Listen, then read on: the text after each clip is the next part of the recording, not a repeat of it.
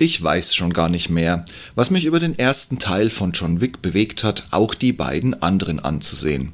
Aber da nun der vierte und angeblich vorletzte Teil, es scheint sich wohl doch um den letzten zu handeln, um es gleich mal dazu zu sagen, auf Prime für ein paar Euro zu entleihen war, habe ich mir die Fort-Fort-Fortsetzung über verschiedene Etappen angesehen. Ähnliches vor ein paar Tagen, als MI7 Teil 1 im Leihsortiment meines Lieblingsversenders aufgetaucht ist. Ein kurzes und spoilerfreies Fazit. Beides sind auf ihre Weise extrem anstrengend. Und der liebe Vic wirklich nur noch etwas für Fans. Nichts mehr für Seiteneinsteiger. Und MI7 es muss doch nicht immer höher, schneller, lauter sein. Auch Die Hard hat nach fünf Filmen ein immerhin noch ruhmreiches Ende gefunden. Hallo und herzlich willkommen zum Ich bin noch nicht hier, um beliebt zu sein.com Podcast. Euer Podcast zu den Themen Führung, Fliegen und Technik. Am Puls der Zeit, verständlich auf den Punkt. Mein Name ist Steve Schutzbier und heute geht es um Blog und Podcast 283. Ich habe mich für euch in Mission Impossible 7 Teil 1 und in John Wick Teil 4 hineingesehen. Beide auf ihre Weise extrem anstrengend. Jetzt noch eine aller allerletzte Warnung. Wer einen oder beide Filme noch in Ruhe und ohne Hintergrundinfos, also neudeutsch Spoiler, sehen möchte, hört jetzt auf weiterzulesen und beendet sofort diesen Podcast. Jetzt. Achtung, diese Warnung wird nicht mehr wiederholt, gilt sowohl für John Wick, mit dem ich anfange, als auch für den Cruise mit Mission Impossible. So, das war eure Chance. Ich zähle bis drei, dann geht's los. Eins, zwei, drei. Erwischt. also, es geht los mit John Wick Kapitel 4. Da Amazon die Geschichte rund um die Kampf- und Schussmaschine nun auch durch eine vorgeschaltete Serie im Zeitenverlauf auf dem Weg zur Figur John Wick im Angebot hat, verwischt sich bei mir mittlerweile ein wenig die diversen Handlungsstränge und Zeiten. Allerdings hat mein Gehirn sofort auf Kapitel 4 geschaltet, als der Hohe Rat als Rachereaktion und Zeichen an weitere Protagonisten, die mit dem Gedankenspielen den Abtrünnigen, also John Wick, noch zu unterstützen, das The Continental zu sprengen. Im Film wird das ein wenig professioneller betitelt, aber das Ergebnis war exakt das gleiche. Und jetzt beginnt eine Geschichte, in der der Hotelmanager des Continental, also des übrig gebliebenen Reste Continental, der übrigens eine nach wie vor phänomenale Besetzung darstellt, über den lieben John gegen den Hohen Rat interveniert, nennen wir es mal so, natürlich Rollenköpfe und Leichen ohne Ende, um sein Hotel wieder errichtet zu bekommen, also das New Yorker The Continental. Dafür muss man den Wick aber erstmal finden, was Heerscharen von Kopfgeldjägern und einem Freiberuflichen bestenfalls mit der Note ungenügend bezahlen und ab sofort nur mehr als Leiche auf dem Boden mitspielen dürfen. War wohl nicht die beste Idee, den Ältesten in der Wüste einfach mal Platz zu machen, aber das zeigt sich relativ schnell nach dieser Szene.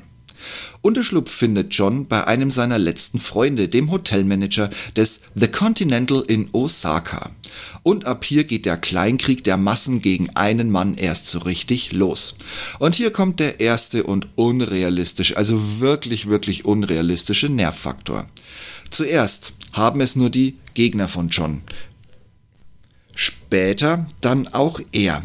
Eingearbeitetes Kevlar was dazu führt, dass sich die Gegner und eben auch der Keanu mit der freien, nicht für die Schießereien benötigten Hand ein Stückchen ihres bzw. seines Sakkos vors Gesicht halten und somit unsterblich faktisch nicht unver äh, nee, faktisch nicht verwundbar sind, so rum. Okay, kann man machen. Die schutzsichere Weste aus meiner Bundeswehrzeit, die immerhin 25 stolze Kilo auf die Waage gebracht hat, würde in einigen dieser Action-Szenen auch nicht unbedingt die beste Figur machen, aber in Teilen wenigstens realistisch. Aber ich vergesse es ja immer wieder. Ein Mann mit einer Knarre und 28 Schuss im Magazin tötet quasi ganz Frankreich. Ja, dann kann er auch ein kugelsicheres, mit Kevlar verfeinertes Jackett vors Gesicht ziehen und unverletzt weiterkämpfen. Allerdings muss der Wick diesmal auch einstecken und das nicht ohne. Da einfach die ganze Gangsterwelt, ich glaube der ganzen Welt sogar, hinter ihm her ist. Und auch der eine besagte Freiberufler, der sich halbwegs clever anstellt. Und, so der Running Gag, er muss einfach sein Gehör besser auf herannahende Fahrzeuge trainieren, spätestens wenn ihr die Szene in Paris rund um den Triumphbogen und seine Treffsicherheit von Fahrzeugen aller Fahrt mitgenommen zu werden gesehen habt, spätestens dann versteht ihr, was ich meine. Schön ist, aber eben auch wieder mit dem entsprechenden Herzlichkeiten verbunden, seine Aufnahme in eine Familie, um überhaupt an dem Duell, quasi dem Schlusspunkt des Films, teilnehmen zu können. Also eine Brandnarben-Tätowierung mehr am gestählten Körper.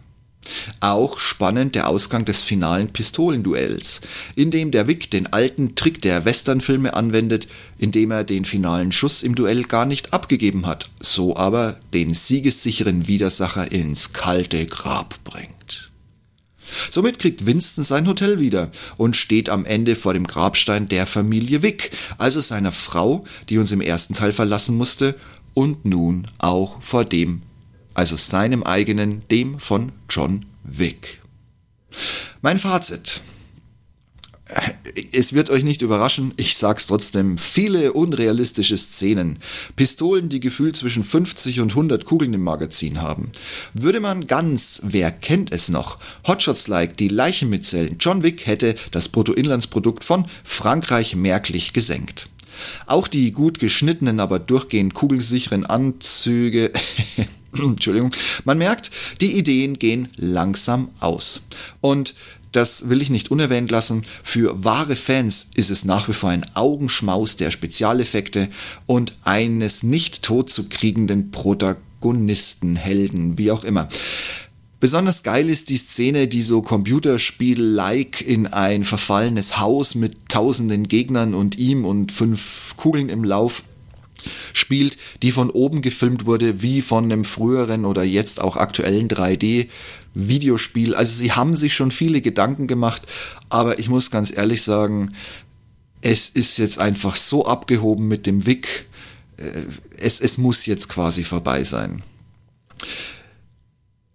Allerdings scheinen sich die Gerüchte, dass es keinen oder nach wie vor einen fünften Teil, ein Kapitel 5 geben wird, ja, zu verdichten. Und zwar in beide Richtungen. Ich meine, wie ich gerade schon gesagt habe, das Ende von Teil 4 zeigt zwei Grabsteine mit äh, liebender Ehemann und liebende Ehefrau.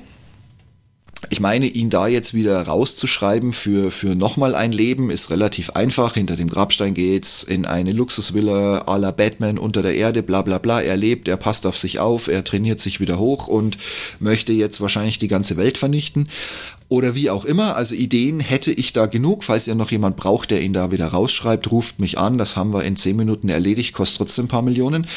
Oder man verzichtet, was man auch in den Szenen, also aus dem, aus dem, äh, wie soll ich das formulieren, da John Wick ein eigenes Kapitel ist, kann man ja nicht einfach sagen, so die standardmäßige äh, Mitschnittreihe mit äh, Interviews der Mitspielenden.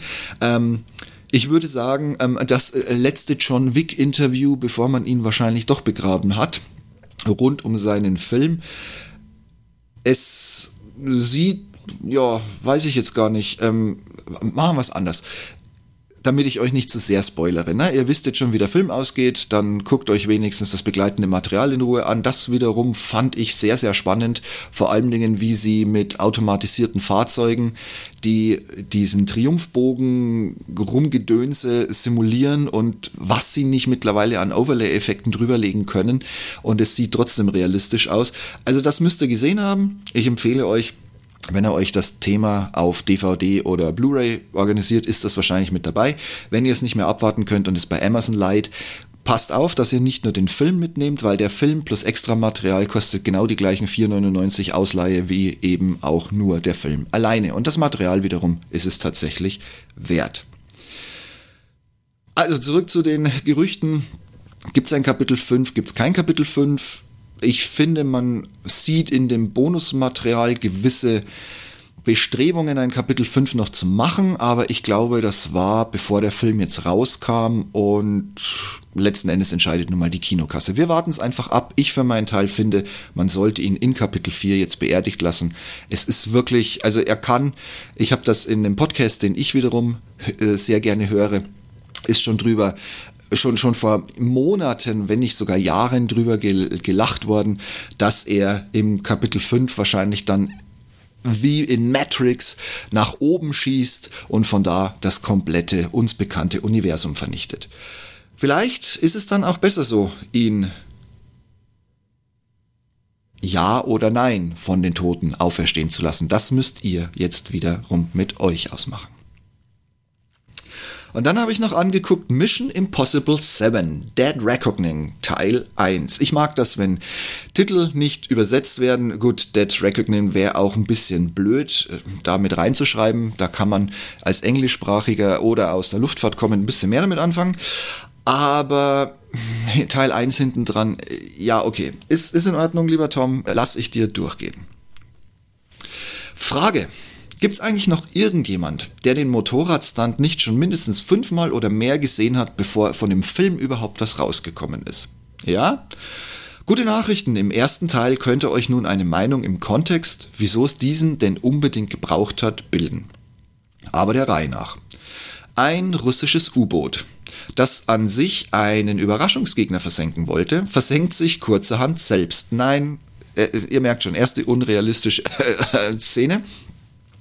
Da die an Bord befindliche künstliche Intelligenz, die ab sofort aufgrund der Wachstumsstufe nur noch die Entität genannt wird, das dauert übrigens ein bisschen, wenn man da am Anfang nur die, Infekte, äh, nur die Effekte anguckt und sonst ein bisschen schläft, um diesen Dreh wieder mitzukriegen, aber es erschließt sich dann spätestens bei der Flughafenszene. Aber ich greife vor. Also, das Ding wird ab sofort Entität genannt, weil es einfach so riesengroß gewachsen ist und es trickst sie mittlerweile alle aus. Merkt euch den Namen des U-Boots Sevastopol, das kommt an und ab wieder und ich hab's wie üblich verpennt, ne? Wer merkt sich so einen Scheiß auch schon? In einem amerikanischen Film, wer merkt sich da drin Namen? Die kommen doch sowieso 28.000 Mal wieder in jedem zweiten Satz. Das tauchte überraschend dann irgendwann mal mittendrin auf und ich dachte mir so, wieso gehen wir jetzt wieder nach Russland? Nein, es ist das U-Boot. Hand wiederum muss erstmal seine Loyalität beweisen, was super in den Vorspann läuft. Und wir alle wissen, dass er seinen Schwarm Ilsa nicht getötet hat. Musik ab. Ihr kennt das super Intro. Es ist wieder mal ein bisschen neu abgemischt worden. Ich würde mir einfach die Version aus dem ersten Teil wieder wünschen. Es, es gibt keine bessere. Und genau so muss sich meiner Meinung nach heutzutage das Original anhören. Also Musik ab von Mission Impossible One. Dann, wie üblich, gibt's erstmal wieder einen Sandsturm. Der scheint ab sofort nicht mehr fehlen zu dürfen, erst recht nicht mit einer grandiosen Schießerei. Bevor wir ein paar Szenen weiter feststellen, dass auch die Namen der Agenten aus dem ersten Teil, ich sag mal Catridge, wieder mitspielen dürfen. Mein schlechtes Gesichtsgedächtnis, das übrigens nur von meinem Namengedächtnis übertoppt wird, sagt, es war vielleicht sogar der Schauspieler von damals, vielleicht aber auch nur ein neuer Cast. Mir persönlich scheißegal, ich hab's auch nicht nachgeschlagen. Also, ne, wer frei von Sühne ist, wer für den ersten Schauspieler auf mich. Wer also nicht ganz namens- und rollenfest ist aus den früheren Teilen, jetzt wiederhole ich mich leider ein bisschen, unbedingt vorher nochmal durchsehen. Das macht es umso schöner und wahrscheinlich auch umso leichter verständlicher, um sich nochmal dran zu erinnern, wer in welche Rolle damals gepasst hat. Aber ich sag's mal ganz kurz und schnell, Ethan ist eigentlich nur auf der Flucht. Vor seinem IMF, vor der Regierung, vor allen, die diese LED-Leuchtenhässlichkeit von KI-Schlüssel haben wollen. Und ja, der Schlüssel ist hier wirklich physikalisch zu verstehen. Ich glaube, mehr wollte man dem Publikum nicht zumuten, das jetzt irgendwie als weiß ich nicht, Bitcoin verschlüsselte Zahlenkette äh, auf irgendeinem 0815 Handy, das durch die Welt segelt. Ich glaube, das hätte zu sehr von den Stunts abgelenkt. Schön ist die Szene am Airport in Abu Dhabi. Linksrum, rechtsrum verstecken, dann ist der Schlüssel plötzlich weg und woanders eine Jagd folgt der nächsten. Ebenso der Zylinder, mit dem man sich in den Katakomben der Gepäckverteilung rätselratend amüsieren muss. Aber egal, nun geht's erstmal weiter nach Rom. Irgendwie treffen sie alle wieder aufeinander. Und auch die augenzwinkernde Komponente darf nicht ignoriert werden. Wenn er den großen Kahn schrottet, natürlich wieder ein bayerisches Meisterwerk. Und dann in einen kleinen E-Fiat zu landen, mit ihr am Steuer, die nicht Auto fahren kann. wirklich, wirklich nett. Und alle Vorurteile in einem.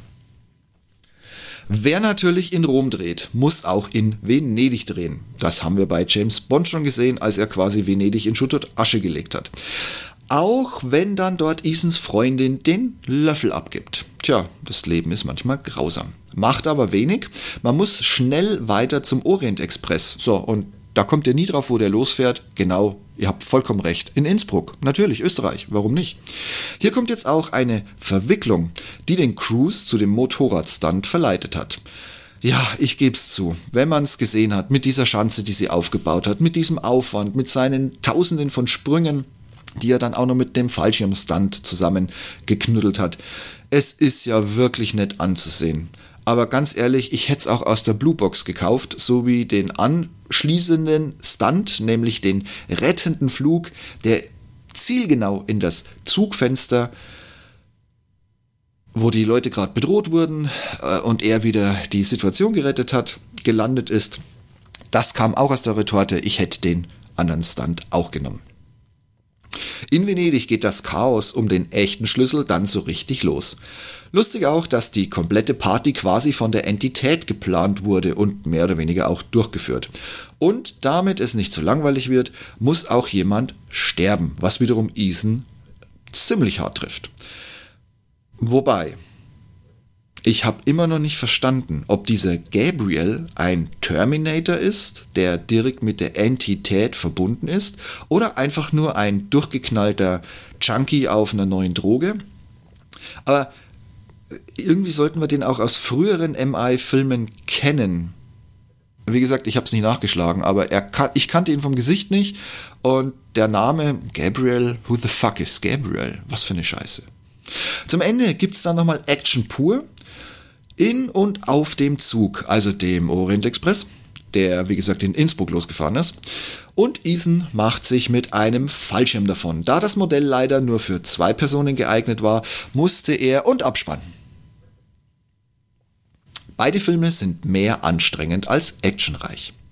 Ich muss gestehen, je weiter die John Wick-Filme gingen, desto mehr beschlich mich von innen heraus das Gefühl, dass das alles so gar nicht möglich ist. Oder anders gesagt, ich konnte die Action nicht mehr genießen, da die Mittel und die Zahl der Gegner, die er mit verbundenen Augen über die linke Schulter schießend rund um den Globus mit einer einer, nämlich dieser Kugel in die ewigen Übungsschießanlagen verbannte, nahezu im dreistelligen Bereich liegt.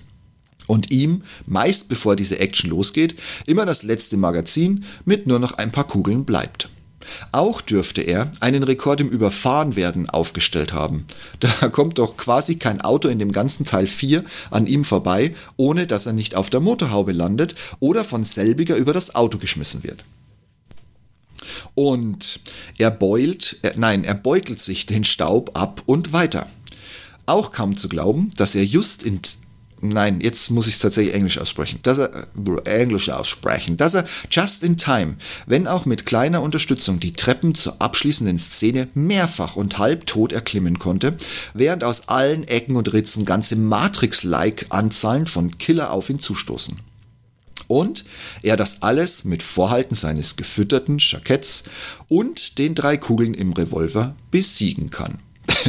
Erste realistische Szene. Ich fand den ersten Film ganz okay. Den zweiten musste man ansehen, einfach weil er so schön auf die Gags und Pleiten, Pech und Pannen, äh, auch da ist er ja ständig von irgendwelchen Autos überfahren worden. Deshalb musste man das einfach sehen. Aber alles, was danach kommt, also so jetzt der Teil 3, wo er dann abtrünnig wird, sich seinen Ringfinger abhacken muss und diese ganze Scheiße, auch diese ganzen Fortsetzungsgemetzel ohne Hirn und Verstand, teilweise wird die Story irgendwie erst nach einer Stunde oder nach 90 Minuten kurz vorm Abspann klar. Ja, das sind neue Superlative in der Kampfkunst, das möchte ich ihm auch nicht nehmen. Und einer mit drei Kugeln erfolgreich gegen die ganze Welt, ja, okay, kann man machen. Wie gesagt, ich gucke heute immer noch ganz gerne wirklich alle Teile, die der Willis gemacht hat mit Die Hard. Auch da sollte man nicht so sehr nach dem Realismus suchen. Aber man findet ihn wenigstens noch ansatzweise, was bei John Wick im vierten Teil Nein, also wäre er Matrix-like nach oben weggeflogen mit, mit seinem Kevlar umrandeten Jackett, es wäre nicht blöder gewesen, als der Film selber auch ist. So macht mir Action dann kurzerhand auch keinen Spaß. Wenn man nach drei Minuten vollends vom Realis Realismus, mein Gott, mir fällt es heute echt schwer, sorry dafür, abgeschottet wird. Und Teil 4 hat vor der Sprengung des Gebäudes bis zu den schussfesten Klamotten als auch den diversen Autounfällen und der Unsterblichkeit wirklich nichts mehr mit der Idee hinter John Wick zu tun. Außer, dass ein wirklich mittelmäßiges Gemetzeldrehbuch unbedingt hinter zu viel Action versteckt und tatsächlich auch gedreht wurde. Wäre ich im Kino gewesen, ich hätte, glaube ich, nach 20 Minuten rausgehend meine Kohle zurückverlangt. Nicht viel anders sieht es mit Tom Cruise aus. Immerhin war er so fair, uns zu warnen. Er hatte verkündet, dass MI7 der letzte Film dieser Reihe und vor allen Dingen auch mit ihm sein wird, was, glaube ich, Hand in Hand geht. Okay. Ihn dann aber kommerziell so weit auszureizen, dass der angekündigte letzte Teil vielleicht noch in 70 Einzelteile zerstückelt wird. Oh, Tom, ganz ehrlich, du bist alt genug, du hast genug verdient, du hast den Ruhm, diese Serie wiederbelebt zu haben und in neue Sphären gebracht zu haben. Was zum Teufel willst du denn bitte noch? Es ist wie bei Bond, die mit dem Titel The World is Not Enough auch an sich eine deutliche Warnung an die Fans gegeben haben. Ich bin vielleicht auch ein wenig zu unvorbereitet in den ersten siebten Teil gestolpert.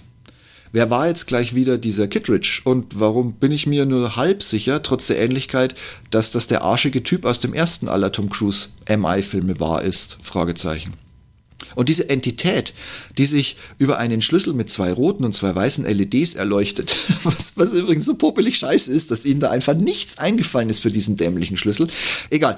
Aber aussieht wie ein aus dem Vatikan-Masterplan der weltweiten Taufe und somit Erhebung der Kirchensteuer für alle darstellt. Ja, Leute, wirklich, wirklich Ihr habt, ihr, ihr, ihr malt irgendeine Entität, die quasi die Welt vernichten möchte, indem sie irgendwie aus diesem Kasten entfliehen muss, in dem sie mo momentan drin sitzt. Und dann habt ihr da so einen popeligen Schlüssel aus dem Ü-Ei.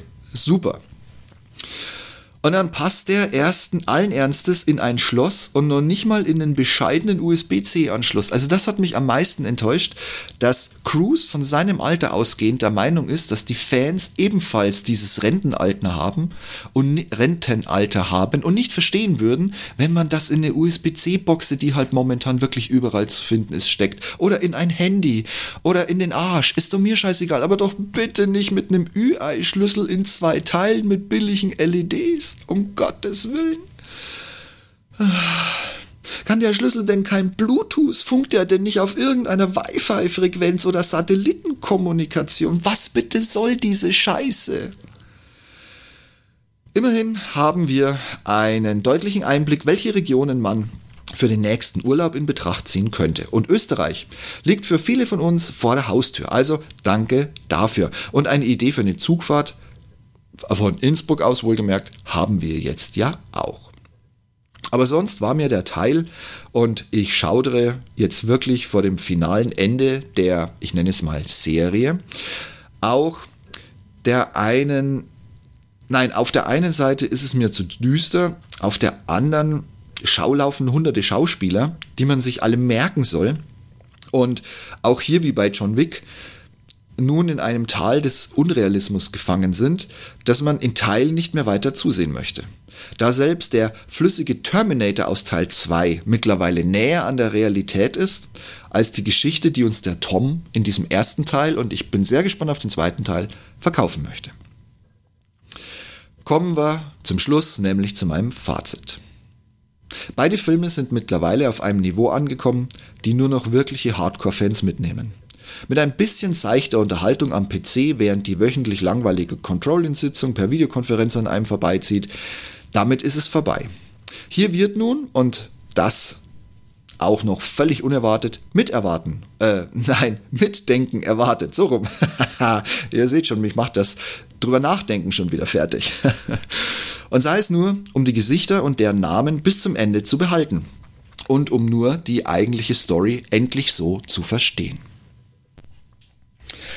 Ich finde es gut, dass der Wick mit einem wie gewünscht Grabstein neben seiner Frau, die wir immerhin mal wieder in Kapitel 1 und 2 und mit ein paar Rückblenden auch später erleben konnten, endet.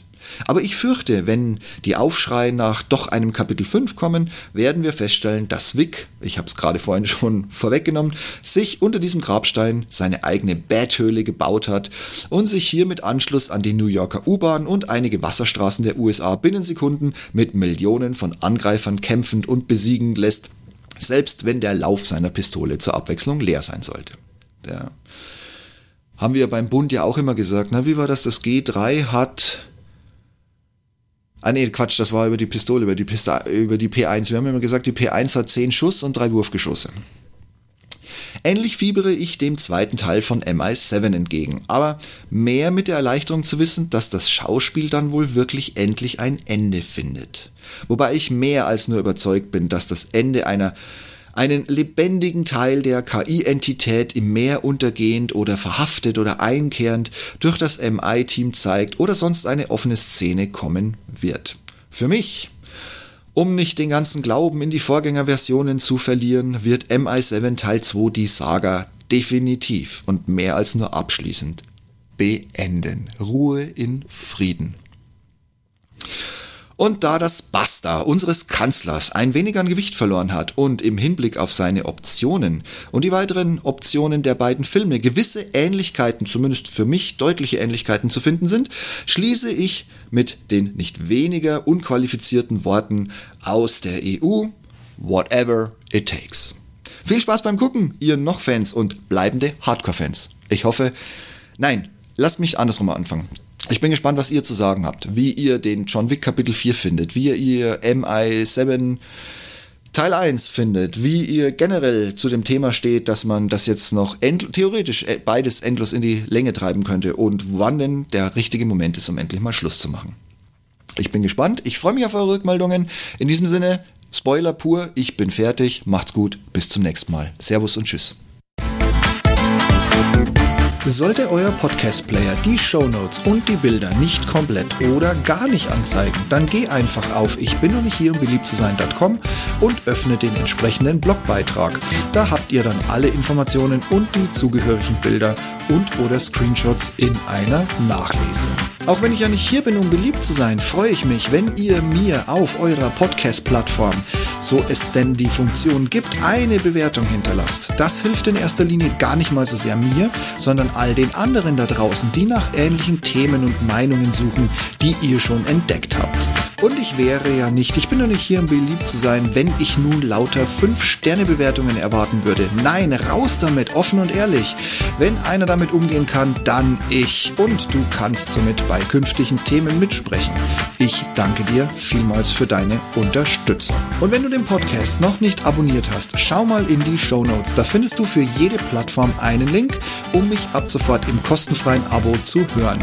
Ich komme dann immer dienstags um die Mittagszeit in dein Ohr. Und wenn die Schmerzgrenze mal erreicht ist, was ich natürlich nicht glaube, bekommst du mich mit einem Klick direkt und kostenfrei wieder los. Und zum guten Schluss, wenn du jetzt noch ein Thema für mich hast oder anderer Meinung bist, dann nimm einfach Kontakt mit mir auf.